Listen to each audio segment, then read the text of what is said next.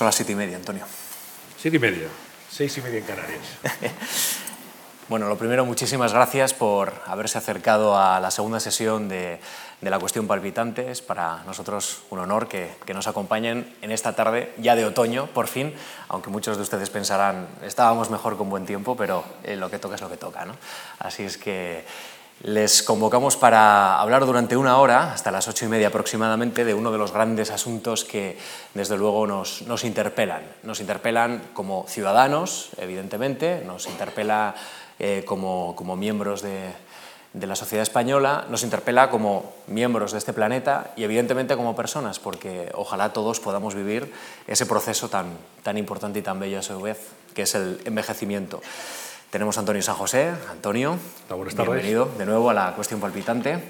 Y les voy a presentar eh, a nuestros dos invitados, eh, a los cuales les vamos a plantear algunas cuestiones, algunas cuestiones que también han hecho y nos han enviado ustedes al correo electrónico de la cuestión palpitante, pero algunas cuestiones que tienen que ver fundamentalmente con los retos que, vive el país y evidentemente con, con los retos personales que supone el envejecimiento. Cuestiones de la máxima importancia y del máximo interés para, para todos nosotros. Me acompaña María Ángeles Durán, que es eh, catedrática de Sociología y desde el año 1987 hasta la actualidad profesora de investigaciones de investigación en la especialidad de Ciencias Sociales del Consejo Superior de Investigaciones Científicas del CSIC. Ha sido becaria Fulbright, fundadora del Instituto Universitario de Estudios de, la Mujer de la Universidad Autónoma de Madrid y ha sido también presidenta de la Federación Española de, de Sociología. Tiene una grandísima experiencia nacional e internacional y es doctora honoris causa por la Universidad Autónoma de Madrid y por la Universidad de Valencia. María Ángeles, buenas tardes y, gracias por atendernos. Buenas tardes. También me acompaña y nos acompaña David, eh, David Reger, que es catedrático del Departamento de Sociología de la Facultad de Ciencias Políticas y, y, Sociología de la Universidad Complutense de Madrid. Nació en Los Ángeles, es estadounidense, aunque podemos decir que es español, evidentemente ya, por la cantidad de años que lleva entre nosotros. Es licenciado y doctor en Historia por la Universidad Complutense de Madrid y ha completado su formación con dos másters en universidades norteamericanas y, una amplia también experiencia docente internacional. Posee una gran cantidad de obra científica y académica publicada y en la actualidad está desarrollando investigaciones en torno al envejecimiento, a la población, la salud, el declive de la mortalidad y la demografía urbana. Bueno, pues una vez realizada la presentación vamos ya directamente con, las cuestiones palpitantes y con la cuestión palpitante. ¿no? Déjenme que les pregunte en primer lugar por eh, un eh, último informe del Instituto Nacional de Estadística que se publicó el pasado 28 de, octubre, Proyección de Hogares 2014-2029. Es la primera vez que, este Instituto Nacional de Estadística se plantea este reto de hacer una prospección prácticamente a, 15 años pero mira todavía mucho más allá. Y, nos plantea tres o cuatro cuestiones que quiero comentar con ustedes que, que me parecen muy llamativas. España envejece a pasos forzados. El año que viene habrá más defunciones que nacimientos. Y esto es algo que las crónicas nos dicen solo ocurría desde la Guerra Civil y desde la famosa gripe del año 1918. Si nada cambia, eh, España perderá 5,6 millones de habitantes en los próximos 50 años. Y el 40% de la población española tendrá más de 65 años. ¿Están de acuerdo con el estudio? Y la primera de las cuestiones, o la segunda, si me permiten. Eh, con esta estructura social, ¿qué nos tenemos que plantear como país? Con las condiciones actuales, ¿es un país sostenible o tenemos que emprender algún tipo de cambio? María Ángeles. Yo creo que lo que dice el Instituto Nacional de Estadística hay que tenerlo muy en cuenta y además no es un fenómeno especial de España. Podemos ir un poco más a prisa, un poco más despacio, pero es algo que a todo el mundo desarrollado le está, le está sucediendo. Toda Europa ahora mismo está muy envejecida, pero no solo Europa. Eh, Japón, China, son, son, enormes países y muy, muy envejecidos también. Así que yo creo que lo mejor es celebrar lo que hay de bueno en la noticia y prepararse para que eso sea lo normal. O sea, lo normal va a ser ser mayor, ser viejo, si se quiere. ¿no? Y no es, eh, no, es, no es nada para ponerse tristes, es una enorme conquista de la humanidad llegar a ser mayores tenemos que cambiar muchas cosas, por supuesto, prácticamente todo, pero, pero es lo que nos espera y yo creo que es lo que nos espera para bien. Bueno, pues es un primer eh, toque, digamos, con el balón muy esperanzador, eh, que le agradecemos especialmente que, que sitúen estos términos positivos, que es a donde queremos llevar desde luego esta cuestión palpitante. Eh, David, luego ya entraremos más, más bien en, las reformas pendientes, en esa aproximación al debate, pero David, una primera también aproximación sobre estos datos y esa perspectiva de país que tenemos por delante. Las los análisis prospectivos del Instituto Nacional de Estadística siempre son interesantes, siempre están muy bien basados en los datos, eh, pero como cualquier prospección pueden tener errores. Pero los errores derivan no de la metodología que siguen, sino de cosas que pueden ocurrir en el futuro.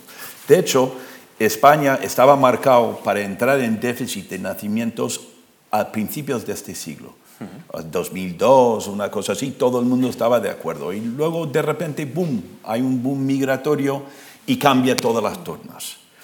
Ahora ha pasado el boom migratorio, han vuelto a bajar el número de nacimientos y otra vez estamos a punto de entrar en, en números negativos. Lo que quiero decir de eso es que, es que puede haber errores. Eh, puede haber, por ejemplo, un aumento enorme en la fecundidad eh, en España puede haber un descenso en la esperanza de vida. Siempre cabe esa posibilidad. Y si eso ocurre, pues entonces el país del futuro que ellos prevén no tiene por qué darse. Entonces, eso, es una cosa importante. Yo creo que sirven las proyecciones para lo que sirven. Eh, ahora bien, de continuar las tendencias actuales, efectivamente, yo creo que se quedan cortos. Yo creo que va a disminuir en más de 5 millones de personas de aquí a 50 años. Eh, en estos momentos en España están naciendo 40% menos niños que nacían a finales de los años 70. Eso, eso, si eso sigue metiéndose en la estructura por edad de la población, es evidente lo que va a pasar. Va a disminuir la población. Eh, la cuestión es cómo, en qué, qué medida, tal. ¿Cómo, es, ¿Cómo va España comparado con otros países? España es del furgón de cola en Europa. O sea, el envejecimiento en España va a ser muy cruento en sentido de estructura por edad. Eh, eh, similar a Portugal, a Italia, algún país del este eh, de Europa, a Japón también. En cambio, hay otros países de Occidente, como Estados Unidos, como Suecia, que van a tener también problemas de envejecimiento, pero los números no son ni mucho menos tan duros como, como son aquí. Es que aquí el cambio en la fecundidad fue tremendo. Fue una cosa tremenda. En 15 años se redujo casi a la mitad el número de nacimientos en el país. Y, eso pasa factura y eso es lo que, lo que estamos viendo. Bien, llegados a este punto, yo creo que por lo que decía María Ángeles Durán antes, estamos teniendo un problema claramente estructural, no coyuntural. Tenemos que acostumbrarnos y quedarnos con lo bueno, como decía. Es decir, bueno, sociedades de gente más mayor, pero que tienen que ser combinadas también con un número de nacimientos suficiente, una tasa de reposición de natalidad que ahora mismo, por lo que nos han dicho, pues está muy lejos de ser la deseable. Mi pregunta es, ¿qué políticas de natalidad efectiva se pueden seguir o se deben de seguir en este país. ¿eh? Hay modelos en Francia, por ejemplo, y en otros países donde se ayuda a la natalidad. Hoy en día muchas mujeres te dicen, yo me quedaría embarazada, pero claro, el trabajo, eh, el coste de la vida, la precariedad en el empleo me lo impiden. Y es verdad que no hay ayudas por parte del Estado. Mi pregunta es, ¿qué, qué políticas de natalidad efectivas se pueden asumir, se pueden plantear? La verdad es que la gente no suele hacer mucho caso cuando un gobierno quiere influir en la natalidad. Eso sería la primera contestación. Salvo en sitios en que realmente lo hacen casi con el puñal o el fusil en la mano, la gente es bastante libre y lo que opina el gobierno que tienen que hacer se lo bueno, no, no, no, no tiene un resultado inmediato eh, ni, ni, poderoso. ¿En Francia tampoco? Eh, bueno, son decisiones que son muchas decisiones distintas y no necesariamente es el gobierno quien más puede hacer por ello. Si lo llevamos al caso de España, lo que más podría hacer por la natalidad es que el mercado de trabajo ofreciese puestos de trabajo para las mujeres en unas condiciones de trabajo mejores de las que tienen ahora mismo.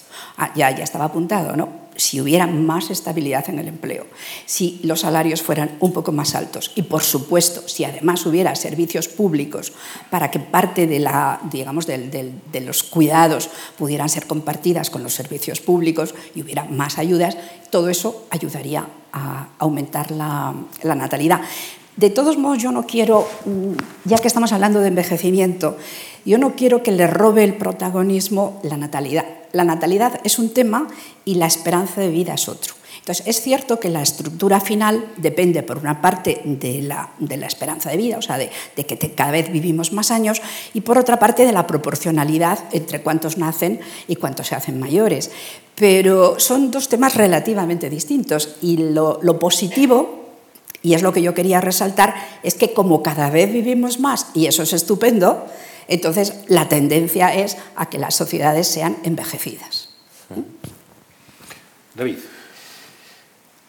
No estoy de acuerdo con mi compañera. Bien. Yo creo que la, natalidad es importantísima, porque si uno proyecta la estructura por edad de una población, es un ejercicio en demografía y queda clarísimo que la natalidad determina como 80% de la estructura por edad de una población, en ausencia de migraciones.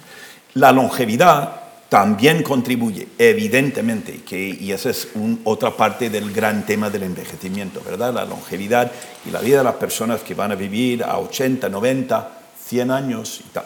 Pero de cara a la estructura por edad, que es un tema clave cuando hablamos del reparto de bienes y servicios públicos y privados, quienes están en condiciones de dar, de contribuir y quienes no, eso es una cosa determinada por la fecundidad ante todo y yo pienso que es una pena que en España no hablamos de forma sensata y clara. Yo, por ejemplo, no comparto el optimismo con las políticas, igual que María Ángeles, tampoco lo comparte eh, del todo. Yo creo que las políticas ayudan, pero yo creo que hay más cosas.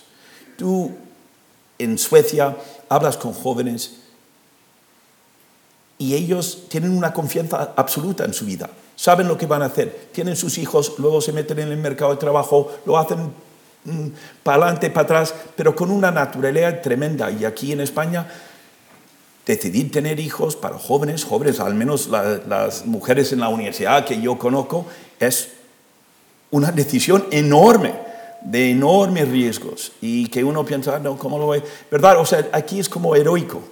Eh, y yo no sé cuándo nos vamos a enfrentar a este tema y hablar con franqueza pero, pero efectivamente el resultado final va a ser los problemas de estructura por edad, de sostenibilidad del estado de bienestar, de sostenibilidad de las pensiones, que está en boca de todos. Porque eso depende, porque los jóvenes de hoy son los que pagan impuestos mañana. ¿Eh? Y son los que van a pagar mi pensión y la tuya también. ¿Eh? Eso espero. Eso yo también espero. Bueno, pues vamos a, analizar un fenómeno nuevo que nos está dejando esta crisis, desgraciadamente. Eh, los datos nos demuestran que hay muchos hogares eh, que prácticamente la única fuente de ingresos la está aportando un pensionista. Y, son muchas las familias que están viviendo gracias a esa pensión. Evidentemente esto es una muestra de que el estado del bienestar ha funcionado, pero también muestra esa quiebra que para muchos hogares supone que quien tiene que aportar es quien ha aportado más. Y esto es una cadena que, parece nunca se va, se va a terminar. Yo le quiero preguntar, eh, primero a María Ángeles, después a, David, por los efectos eh, perdurables que en el envejecimiento está dejando, por ejemplo, la crisis económica, que ojalá termine pronto, pero que está dejando unas huellas, evidentemente, en muchos hogares. Bueno, en este momento en España son mucho más estables las pensiones que los salarios. Eso significa que eh, hay muchos hogares que eh, incluso aunque no vivan en el mismo hogar, aunque vivan por separado, que si pueden llegar a fin de mes es gracias a la transferencia que reciben en dinero de la generación anterior. Y en ese sentido yo creo que los mayores han ganado mm, poder político, prestigio social y, y agradecimiento de la generación que sigue.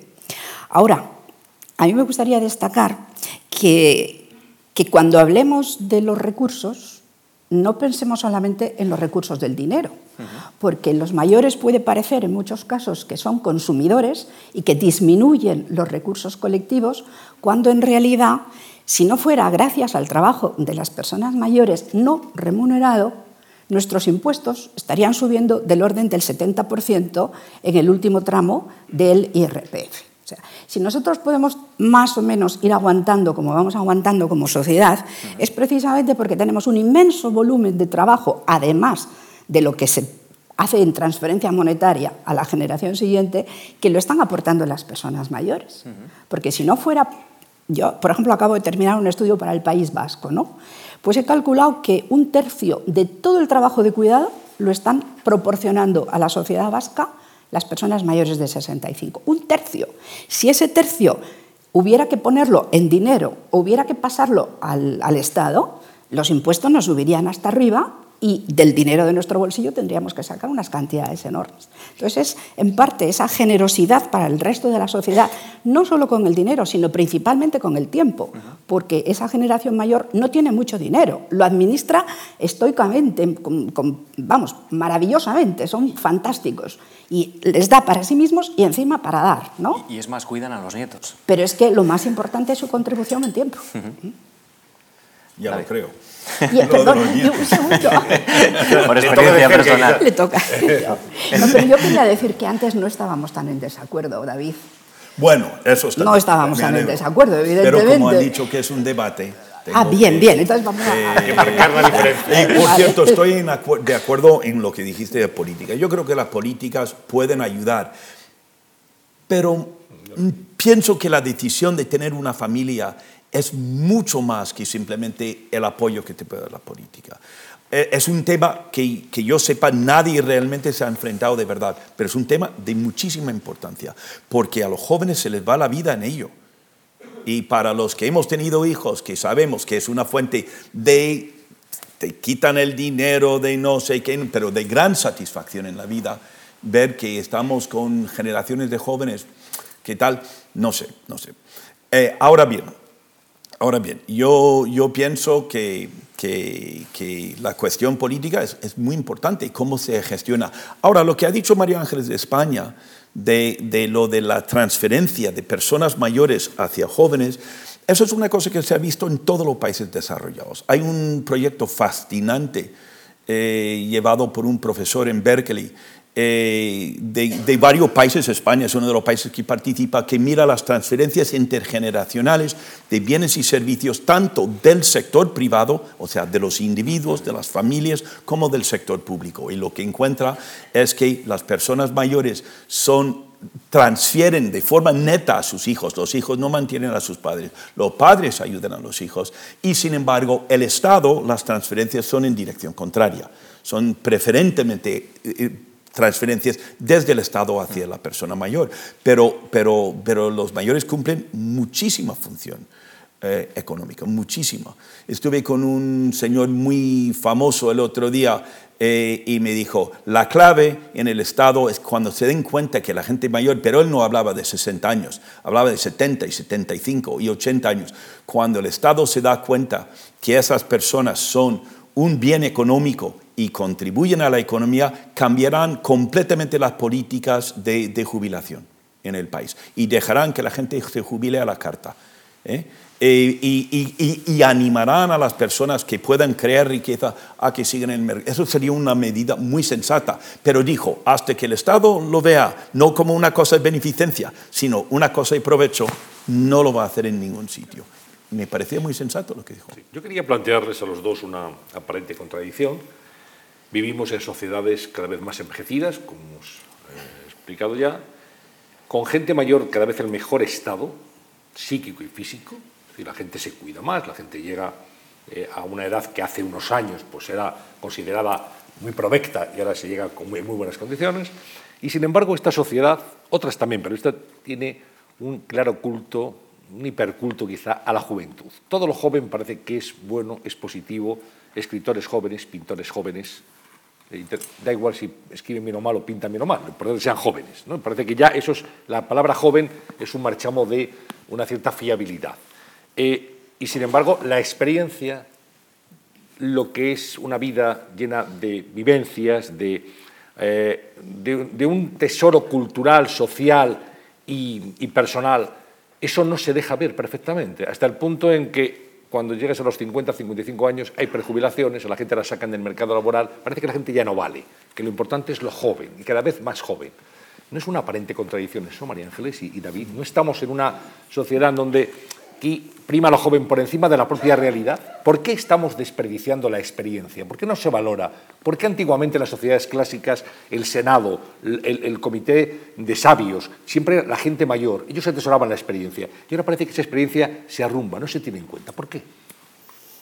Yo creo que por lo menos hay dos, dos explicaciones. Una de ellas es eh, la rapidez con que cambia la tecnología. Y en ese sentido, una persona mayor tiene que compensar con experiencia lo que cada vez le cuesta más trabajo de estar al día tecnológicamente. Y ahí es, es un tema muy real, muy real. Eh, por ejemplo, si, si, vemos las encuestas del CIS sobre utilización de tecnología, pues nos encontramos con que hay, es, es como una línea casi así en diagonal, ¿no? Eh, según la edad que tengas, así estás al día en las, en las tecnologías. Hay que por decirlo así, hay que realfabetizarnos constantemente poniéndonos al día. A mí me, me, me impresionó mucho hace unos años que visité Japón. Resulta que eh, las, las, personas, los, los, directores de departamento y en fin, la gente más, con más poder académico no hablaba inglés.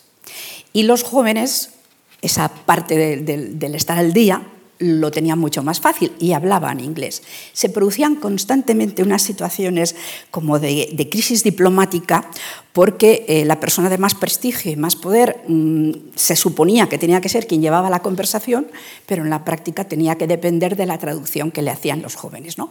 Esto pasa lo mismo con la, con, con la, tecnología. Yo lo he visto entre mis compañeros investigadores en el, en el CSIC y en la universidad y en todas partes, cómo llega esta generación nueva y no le cuesta ningún trabajo. Y vamos, ya mis nietos hacen así, con, con cuatro años ya te están haciendo así, pasando las cosas que a mí me cuesta trabajo. Esa es una de las las, de las razones.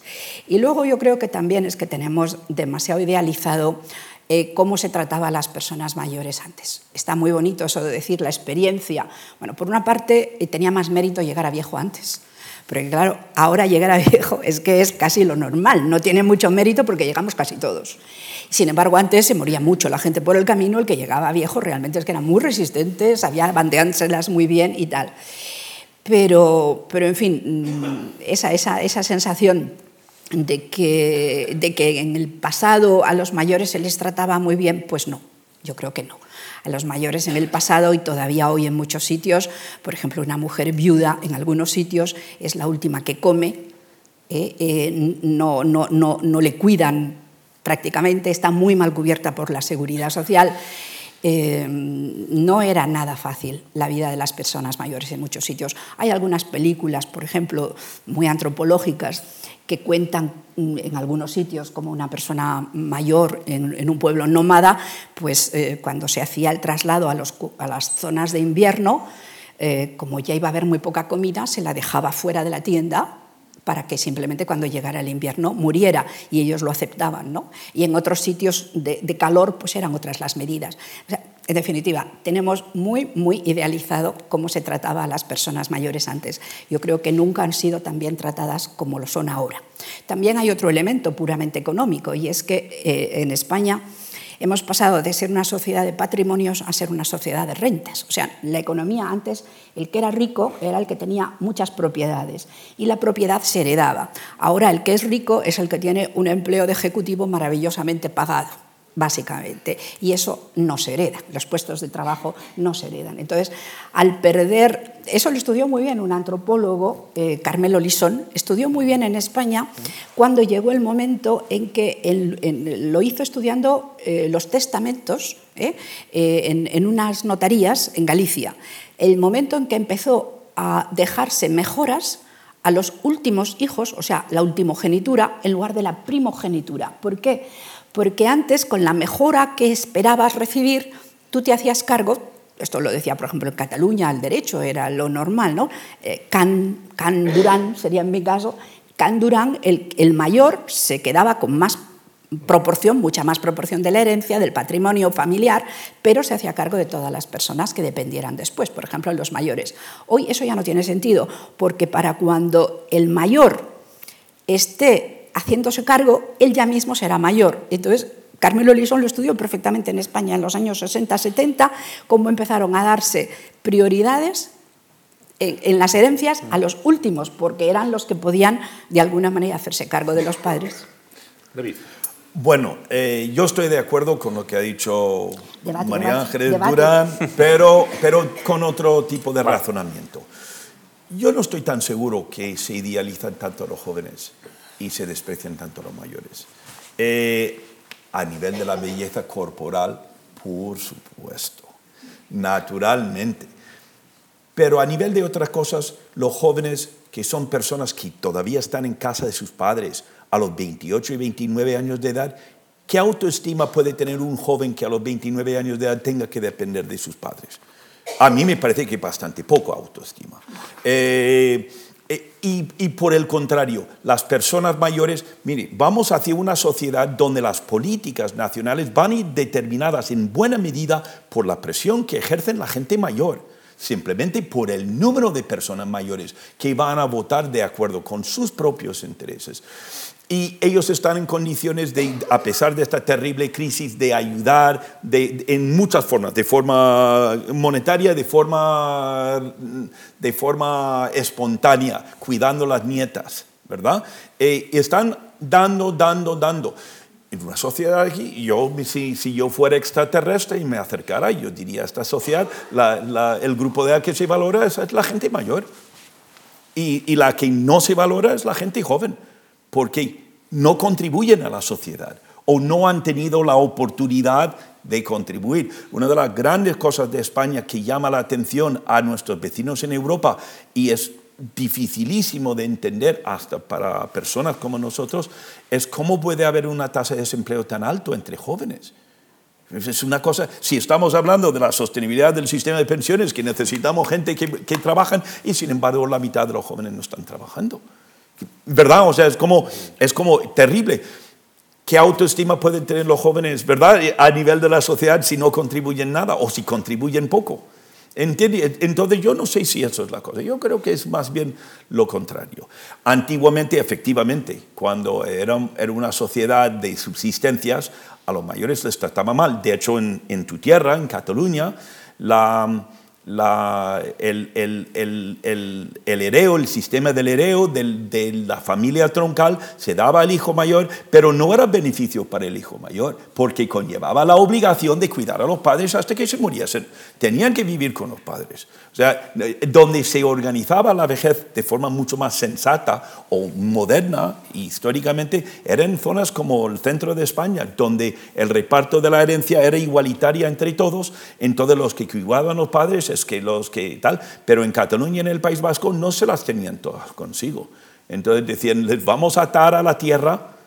Era un contrato de jubilación y funcionaba hasta, mientras los padres vivían hasta los 60 años de edad. El problema es que en Cataluña y en todas partes los padres no viven a los 60, viven a los 80, 90 y 100 y con a veces un estado de salud quebradizo, ¿verdad? Y ya eso ya rompe el molde de ese tipo de heredero único que había en España.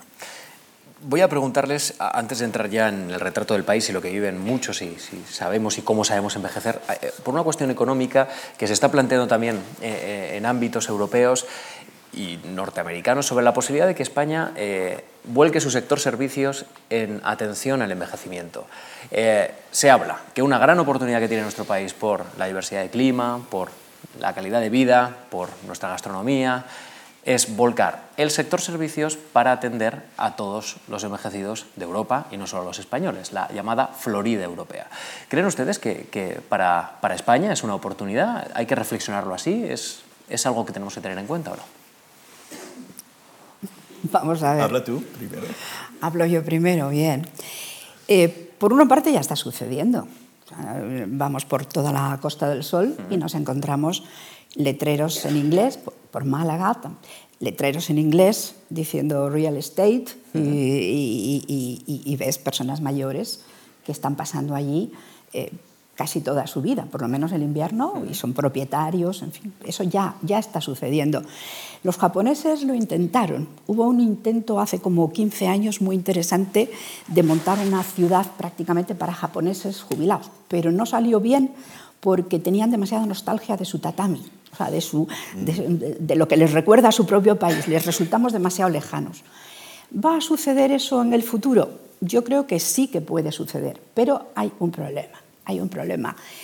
Eh, para hacer negocio con los mayores, llegado a cierto punto hay que ser muy cruel y hay que eh, convertir al mayor en mercancía y decirle, hasta aquí me has sido útil y me has hecho ganar dinero. Si a partir de aquí no puedes pagar porque estás demasiado enfermo, porque tu cuidado es demasiado costoso y eres una mercancía, tengo que deshacerme de ti. Y en ese sentido, por ejemplo, las residencias, todos los centros que tienen que ver con servicios para personas mayores, conllevan una enorme dureza en la relación contractual. ¿Hasta dónde te doy si tú me has dado? Y en cambio, los estados, que van a pérdidas eh, repartidas entre todo el mundo, no, no padecen esa, esa, esa enorme dureza con la persona que llegado el momento no puede pagar. Ahora, eh, yo creo que está bien apuntado. todas las zonas cálidas pueden convertirse en, un lugar muy grato para las personas del norte, mientras tengamos unas diferencias de precios eh, importantes. Está empezando a irse bastante gente, mm, jubilados, porque, jubilados europeos, de los europeos ricos del norte, porque han subido mucho, porque han subido mucho los precios y los impuestos. Pero como los precios de la vivienda en la zona de Alicante y Valencia y la, Costa del Sol están cayendo en picado, eh, a lo mejor eso sirve de acicate. En realidad, la presencia de europeos aquí, de jubilados, eh, data de los años 80 o incluso antes, ¿verdad? Ellos descubrieron en España un país afable donde se comía bien, donde podían montar su, su, mundito allí y, desde luego yo creo que la economía de, las, de los de las provincias costeras de España depende muchísimo del dinero. Aquí en Madrid, ¿verdad? No, no lo notas, porque en realidad no tenemos ese tipo de, personas, pero en otras partes de España sí, sí que hay. Y no veo que vaya a disminuir, a menos, como ha dicho la profesora Durán, eh, a menos que suban mucho los precios o se vuelva un ambiente hostil. Entonces se llevarán su dinero a otra parte. Se irán a Malta, a Malta o a Túnez o a donde sea porque ellos llevan, traen su dinero. Eh, son sus pensiones que usan para y invierten en la costa y tal, pero eso es una cosa muy interesante. Bueno, profesora Durán, profesor Reger, eh, ¿sabemos envejecer? ¿Nos enseñan a envejecer? ¿Cómo envejecemos? Y algo que decía el profesor Reger y que a mí me llamó la atención, la belleza. Creo que quiero preguntarle de manera a María Ángeles, la belleza, el canon de belleza y cómo se asume o no se asume desde la edad ya más eh, avanzada eh, una nueva belleza, seguramente, un nuevo canon. no sé si esto no se debe de hacer, pero si hubiera alguien en la sala que me enseñara a envejecer mejor, yo se lo pedía, por favor. necesitamos clases y una formación nueva que nos enseñe a envejecer con gusto. ¿no? Y, y para los hombres hay como más perdón. O sea, un hombre se queda calvo, engorda, se pone fatal y, sigue encontrando novias sin ningún problema, ¿no? Es una cosa que, se les perdona todo, se les perdona todo.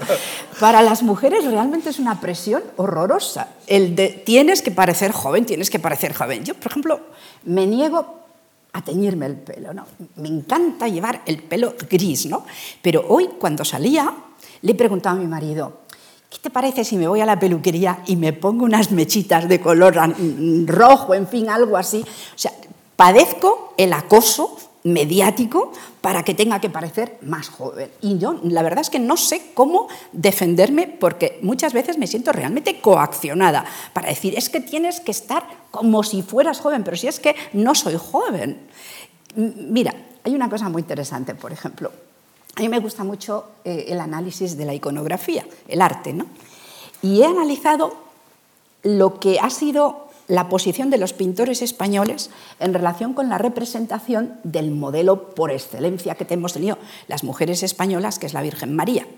Entonces, por ejemplo, la Virgen María, ¿quién de nosotros la ha visto viejecita? No. O sea, había órdenes expresas de que no se la pusiera vieja y, vamos a decirlo así, envejecida. ¿no? Hay esa, escultura preciosa, ¿no? que es la Pietà de Miguel Ángel. Bueno, pues resulta que ahí la Virgen, que tiene al hijo muerto en brazos, ella tiene una carita de 15 años. ¿Por qué? Porque los artistas ya han sido capaces de reconocer que el hombre es naturaleza y cuando le toca envejecer, envejece. Pero con el Cristo hace un análisis anatómico perfecto y en cambio cuando tiene que tratar la figura femenina la convierte en un ideal, o sea, algo que ella que, es humana y él que es divino, al divino le hace humano y a la humana la hace etérea, ¿no? Bueno, necesitamos realmente una estética, una estética del envejecimiento y, y ser aceptados tal como somos, ¿no? Tal como son. Quizá esas obras las han hecho los hombres, y ese ha sido quizá el problema. Si hubiéramos tenido una Miguel Ángel mujer, pues igual la representación hubiera sido diferente. Yo creo que la presión era tan fuerte que hubiera hecho lo mismo, ¿no? De hecho, nos, vamos, cuando nos quieren hacer un favor, nos hacen un Photoshop. Verás qué guapa te voy a sacar, te voy a borrar todas las arrugas. Bien, vale. Le voy a dar la palabra al profesor Regel, pero déjeme un momento antes. Vamos a ¿Ustedes eh, que están aquí en la sala han sentido esa presión de la que habla María Ángeles? ¿Comparten esa opinión? ¿Sí? ¿Están de acuerdo? Total. Bueno, eh, creo que es una muestra sociológica muy interesante. Muchas gracias. ¿eh? también están aquí para participar, obviamente. Profesor Regel. El, el, tema es muy bonito, pero yo no voy a opinar porque eso es terreno sembrado de minas para un hombre ir opinando en eso y no voy a, no voy a decir nada. Aunque yo tengo la impresión que las más inmisericordias juzgando la belleza de las mujeres son las mujeres mismas. Eh, pero, en fin, yo no quiero. Quería remarcar otra cosa que había dicho, que, me parece muy importante.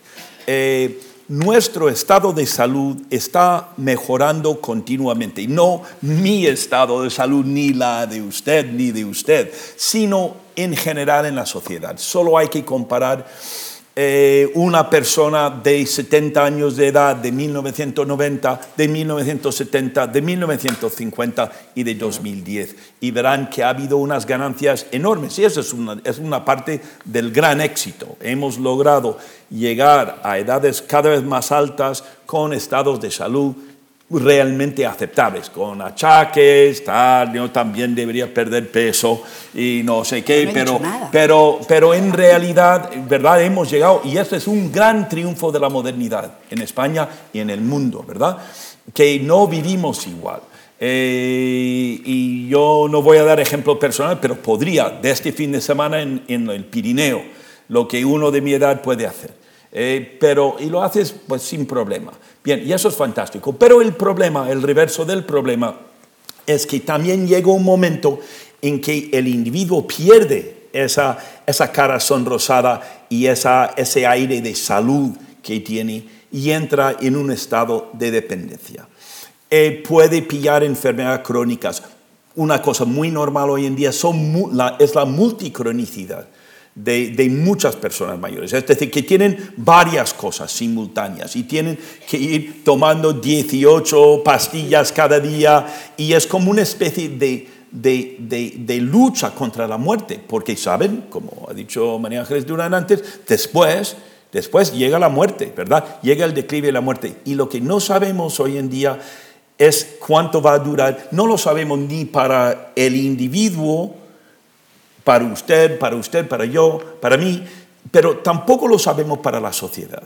Y esa es una de las grandes incógnitas relacionado impepinablemente con el éxito de envejecer en salud, eh, pero que no tenemos respuesta y aconseja mucho cautela, muchísimo cautela, porque la atención a la salud en los años quebradizos de la vida de una persona, lo que Peter Laszlo llamaría la cuarta edad, no la tercera. La tercera es cuando van los mayores a Benidorm a bailar eh, ahí en la playa con las mujeres y, lo pasan pipa y ligan y todo esto. Eso es fantástico. Pero llega un momento que se acaba la tercera edad y comienza la cuarta edad, donde puede conducir a dependencia total. Mi madre, una grandísima mujer, se murió de demencia que tuvo durante 12 años de su vida. Y, cuando uno ve eso, también se dice, uff, esto del envejecimiento tampoco es, una, tampoco es ninguna tontería. Y, es muy importante, yo creo, pensar para eso, porque evidentemente tú no puedes prevenir que vas a tener demencia, que puede ser una de las muertes más crueles que hay. Eh, eh, sí, pero lo que sí puedes hacer es intentar ensamblar tus estrategias de forma que tienes cubiertas las cosas. Eh, que, que, tienes cubierta, no sé si por seguros, es que no, no, no sabemos, pero encarar esa realidad como un, una cuestión real y tratarlo y ver en la medida de la posible que los individuos, amén de los políticos en la sociedad, pueden arbitrar formas para llevar de la mejor forma posible ese trance, porque ese trance es inevitable y, las, y, los resultados de los estudios más recientes indican que efectivamente aumenta nuestra vida en salud, pero también está aumentando los años que pasamos en decrepitud y dependencia.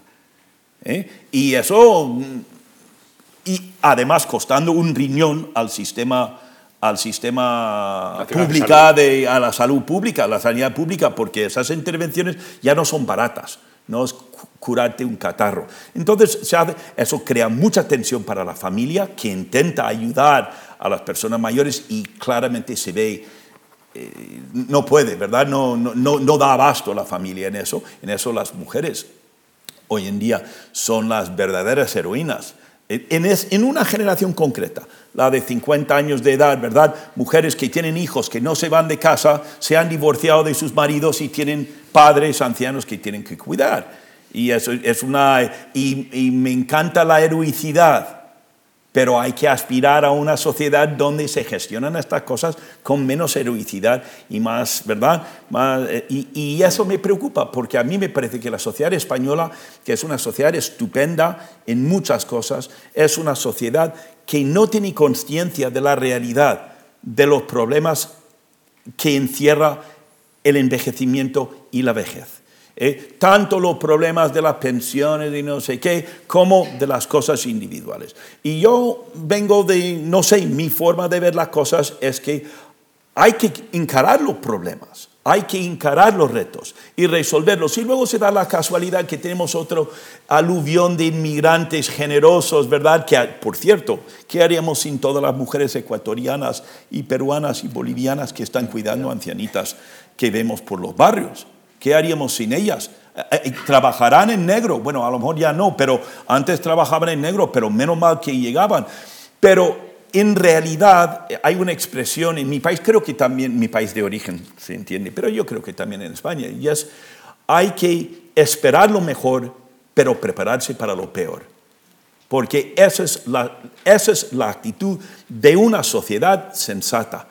Y, pero hasta que la sociedad española tome cartas en el asunto, somos presos de políticos, eh, de cortoplacismo, de, de una decisión A, B o C y porque no tenemos la sociedad civil voz y deberíamos tenerla. Deberíamos tenerla. Son muchos temas desagradables, unos buenos. Yo también tengo ganas de ir a bailar a Benidorm eh, y tal, pero hay muchos temas desagradables, pero tenemos que hablar de ellos. Tenemos que hablar de ellos. Y en Suecia, donde hablan más de ellos, en Estados Unidos, donde hablan, bueno, Estados Unidos no cuenta en ese sentido, pero Suecia disminuyeron drásticamente las pensiones en los años 90. Establecieron un sistema de pensiones completamente diferente y lo que pasa es que ellos lo hicieron en un momento de bonanza económica, no como nosotros que lo hemos empezado a hacer en un momento de penuria económica y así aumentando los costes terriblemente. Pero si en esta sociedad hubiéramos tenido conciencia de los retos que plantea eso, pues a lo mejor hubiera habido caldo para antes se, se, encarara con, e, con e, estas cosas. Eso es lo que yo pienso. Perdón, eh, tengo tendencia a las homilías, perdón, pero me callo. Y menciona Suecia, eh, David, eh, según el índice global de envejecimiento 2013 que, que, ha, firmado la organización Help Age International con el apoyo del Fondo de, Población de las Naciones Unidas, eh, el mejor país para envejecer es Suecia, precisamente.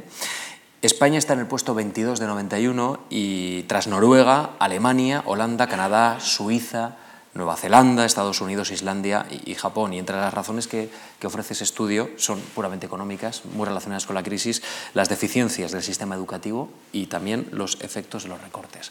Así que este es un horizonte y una de las cuestiones que... Eso es muy importante. Pero fíjense, en Suecia la gente mayor no quiere saber nada de sus familias. No quieren convivir con las familias y no quieren tener relaciones con sus familias, salvo en Navidades, ¿verdad? En el cumpleaños o no sé qué y porque en Suecia la forma de gestionar la, la vejez, pues mucho más componente de, de, ahorro personal, de sociedad civil, ¿verdad? Hay, es, es, otro mundo allí. Aquí, en cultura, cambio, ¿no? es la familia. Claro. Eh, es curioso. Es la cultura eso, mediterránea. Claro. Pero ¿dónde no, estaríamos sin la familia? ¿Dónde estaríamos? ¿En el puesto 22 o en el puesto 58? Sí, absolutamente. Eh, en primer lugar, los indicadores de felicidad, mm, auto, ¿cómo se llama esto? satisfacción personal, etcétera, dan mucho más alto para España que para los países nórdicos. Uh -huh. Y yo creo que es porque tenemos una calidad de vida social y familiar muy alta. A lo mejor los suecos, pues aunque no vean a sus hijos, pues están tan contentos y son felices.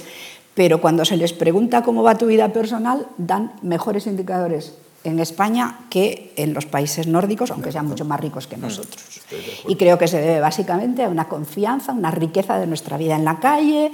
Eh, a lo mejor no somos tan eficientes trabajando, pero somos mucho más eficientes siendo felices y gestionando nuestras relaciones personales. Ahora, cada vez que se dice que eso lo hace la familia, a mí se me ponen los pelos de punta, porque el 83%, o sea, el 83% del cuidado de los grandes dependientes lo hacen mujeres. Yo hice hace unos años un estudio sobre la situación de los enfermos que habían sufrido ictus y cerebral y habían quedado en una situación muy, muy de dependencia. ¿no? Me encontré que el 36%, en primer lugar, el ochenta y tantos por ciento de los cuidadores habituales eran mujeres. Y en segundo lugar, el treinta y tantos por ciento estaban recibiendo ayuda psiquiátrica por depresión, el cuidador, que no era el cuidador, sino la cuidadora. Así que tendemos a decir que lo hace la familia, se hace para la familia, pero lo hacen las mujeres de las familias. Y también es muy interesante llamar la atención sobre la diferencia entre lo bueno que es la longevidad y lo no tan bueno que es la longevidad. El INE publica unas eh, magníficas eh, curvas, que se llaman curvas de supervivencia, en las que dice a qué edad tienes qué probabilidad de estar sanísimo, regular, fatal o muerto. ¿no? Y esas curvas son bastante, bastante distintas para hombres y para mujeres. Cuando nos dicen, no, es que las mujeres, ¿por qué os quejáis si vosotras estáis viviendo cinco o seis años más como media? Eso es que, os va bien, porque si no, no viviríais tanto. Claro, las mujeres vivimos más años, pero nos casamos con hombres que son más viejos. Y además, nosotras en los indicadores de salud estamos peor que los hombres. Dicho de otro modo, los hombres están mejor, pero se mueren antes. Y las mujeres están mucho peor, pero no se mueren. Eso quiere decirse que al final la cantidad de años en muy mala salud y en mucha dependencia es mucho mayor para las mujeres por dos razones. La primera, porque son mujeres. Podríamos decir casi biológicos, ¿no? Eh, tiene que ver con los genes y con los cromosomas y esas cosas. Pero la segunda razón es porque nosotras nos emparejamos en primera unión con hombres que nos llevan 3, 4 años, pero ya si es en segunda o en tercera, entonces son 15, 20 años de diferencia. O sea, los, eh, los hombres españoles tienen una probabilidad casi de 100 de que tendrán quien les cuide gratis y cariñosamente cuando lo necesitan. Y las mujeres tienen una probabilidad, mm, bueno, si quieren leerlo todo esto en serio, en serio, en serio, me han dicho que podíamos decir, pues váyanse a leer tal libro. Pues sí, eh, el Consejo Superior de Investigaciones Científicas acaba de poner en digital CSIC toda mi obra, excepto unas pocas cosas que tenía con editoriales privadas que no les ha parecido oportuno. Pero el resto pueden ustedes ir allí y donde yo les hablo con un poco más de, bueno, de soltura, porque estamos a fin de cuentas en, una, en un acto semidialogado, ahí pueden ir y buscar todas las cifras con exactitud de qué porcentaje de cada cosa, a qué edad, las probabilidades de años en salud, de años en no salud, ahí lo tienen todo por escrito y ahí lo pueden ver tal. Pero en fin, el resumen, el resumen es ese, ¿no? Las mujeres vamos a vivir cuidando mucho, estando peor y muchos años. Los hombres van a cuidar muy poquito, van a estar bastante bien, pero van a vivir menos años.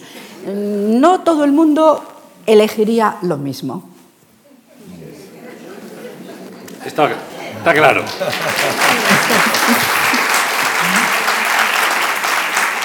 Vamos con las preguntas que nos han hecho llegar hasta la página web de la Fundación dentro de ese apartado de la cuestión palpitante. Son tres preguntas las que hemos seleccionado. Les pido una respuesta rápida a los dos.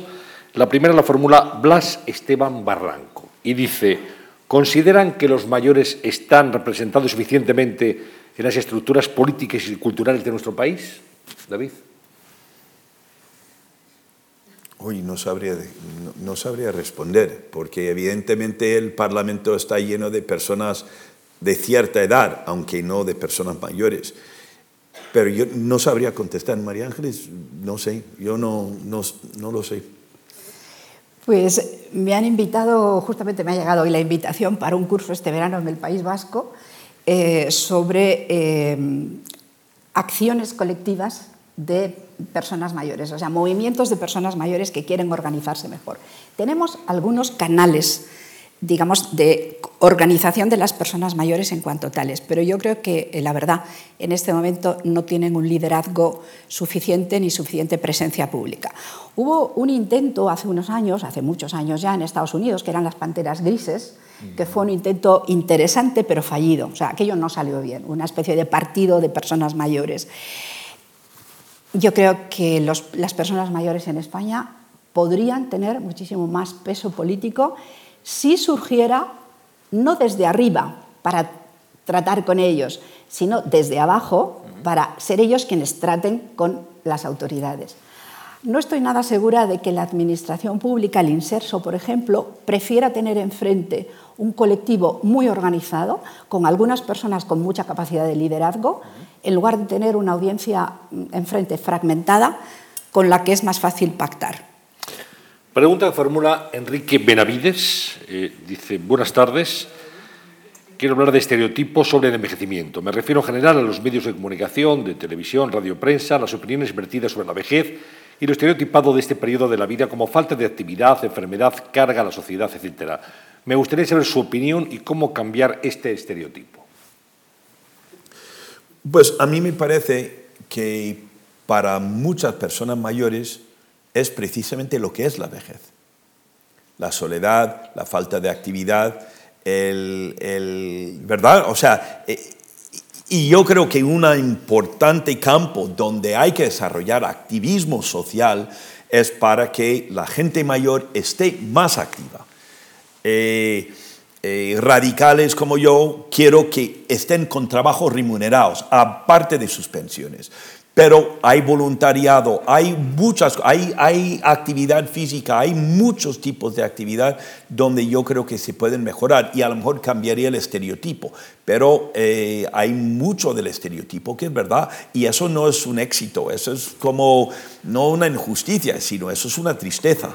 Cuando personas, cuando todavía están en, uso de su, de su, eh, de su, cabeza y su capacidad física y emocional que estén vegetando en casa, pero hay demasiada gente y yo creo que está haciendo eso. ¿De acuerdo, María Ángeles? De acuerdo en que es una tristeza, de acuerdo con que el estereotipo tiene una base real y más de acuerdo todavía en que hay que cambiarlo. Porque, por poner un ejemplo, mmm, salió la ley de eh, economía sostenible, en la que decía que profesores universitarios o investigadores de excelencia, y se podía poner el tope de excelencia tan alto como se quisiera, porque la ley nada más decía de excelencia, podrían continuar trabajando, dando clases o investigando, aunque les llegara la edad de jubilación, que en esos terrenos son hasta los 70, decía, por lo menos otros cinco años más, siempre que demuestren que siguen produciendo. Bueno, pues no se ha desarrollado el reglamento, con lo cual los posibles premios Nobel españoles que hubieran podido estar a punto, pues mm, se han tenido que ir a casa o han tenido que quedarse con una pensión que les impide en la práctica ejercer, continuar ejerciendo. Yo creo que es una pérdida de, de recursos inmensa, me parece un desastre, pero, pero así es.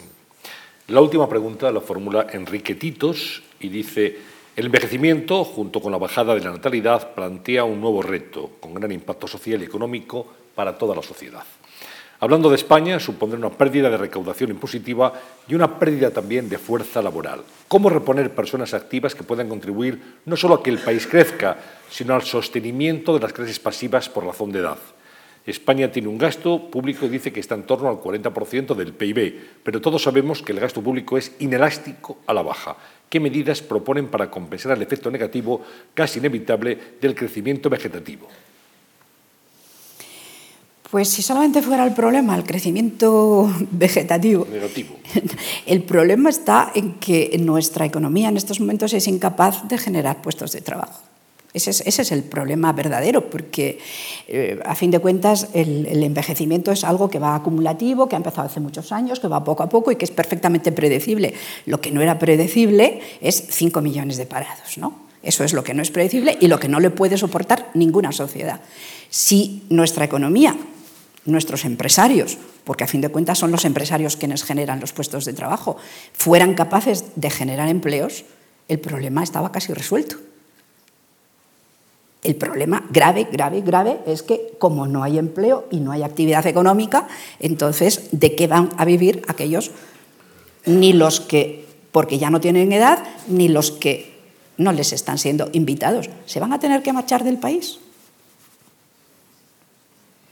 Enrique. Sí, yo, yo quisiera decir, discrepar de mi querida colega eh, María Ángeles Durán en esto, al menos en parte, porque a mí me parece eh, que los números no cuadran. No cuadran. Cuando el número de personas dependientes previsiblemente en los próximos 30 años se va casi a duplicar en España y la fuerza de trabajo va a disminuir en 15%, no casan los números o casan con dificultad. Entonces, las personas que piensan de estos temas hablan de muchas cosas. Hablan de retrasar la edad de jubilación, hablan, por supuesto, de eliminar las prejubilaciones, hablan de, de, de aumentar la tasa de actividad económica de las mujeres, hablan de reducir las pensiones, hablan de obligar a los jóvenes a trabajar de alguna crear puestos de trabajo. O sea, dan por sentado que hay empleo, ¿verdad? Y intentan ver si estas formas se puede, la caja de la seguridad social, la caja del Estado, si puede cuadrar, sin un endeudamiento que ya no posible, ¿verdad? Pero que, como se hacía en el pasado. Pero todo eso, bueno, esto es mi opinión. Yo pienso que todo eso son parches, parches necesarios, parches por donde tendremos que pasar, parches que van a ser muy desagradables para todo el mundo. Eh, pero yo no estoy muy seguro que a la larga se pueda resolver esto si no aumentan el número de nacimientos, si no vuelva a crecer la población en edad de trabajar. Estoy hablando de un mundo sin desempleo, ¿verdad? Y, y bien, puede ser una quimera, pero pongamos la, las gafas de un mundo sin desempleo, un país sin desempleo. ¿Cómo aumentamos la fuerza de trabajo? La otra solución es importar inmigrantes. Pero cabe pensarse si la, fuente de los inmigrantes de Marruecos está en una transición tremenda, están en su camino de envejecimiento también.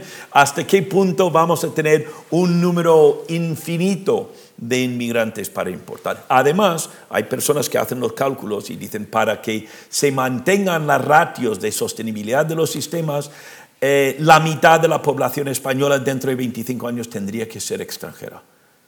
Eh, o sea, hablan de cosas que son inimaginables, ¿verdad? A la larga, la sostenibilidad del sistema es, pasa por el nacimiento de gentes y por lo tanto yo sigo pensando que es un gran tema y lamento muchísimo que de alguna manera no está en el debate nacional. Nos queda un minuto, pero no sé si María Ángeles quiere matizar algo, alguna idea o cerramos ya esta cuestión palpitante. Yo creo que tenemos que acostumbrarnos a no hablar más de pirámides de población y hablar de torres de población. El que es invitado a la vida por sus padres se queda durante mucho, mucho, mucho tiempo y las, eh, las, las sociedades no van a, a crecer. O sea, aquella vieja imagen de que por abajo había muchos, pero luego se iban, iban desapareciendo. Yo creo que es una enorme conquista pensar en sociedades eh, casi, casi como, como cubos. Mm. David, de acuerdo. ¿Verdad? Pero ayudaría si las personas en condiciones de 75 años de edad si pudiesen seguir trabajando. Ah, totalmente de acuerdo. Y si, y si pudiéramos animar a, de alguna manera, crear un contexto donde personas mayores en condiciones y con ganas de trabajar se les pudiese compensar. A mí me parece que sería estupendo. Eh, sería una medida muy, muy importante. No María Ángeles Durán, David, Reger, no tenemos tiempo para más, el compromiso era una hora, una hora yo creo que de mucha información, hemos combatido bien el estereotipo, hemos ofrecido información a, todos nuestros invitados que al fin y al cabo son ustedes y los que nos han estado siguiendo a través de, la web en marc.es. Gracias de verdad por habernos acompañado y habernos ofrecido un poquito de luz sobre este proceso estructural y que todo el mundo se sienta apelado, ya sea socialmente o, o personalmente. Antonio, Antonio San José, muchas, muchas gracias. y larga vida a todos. ¿eh?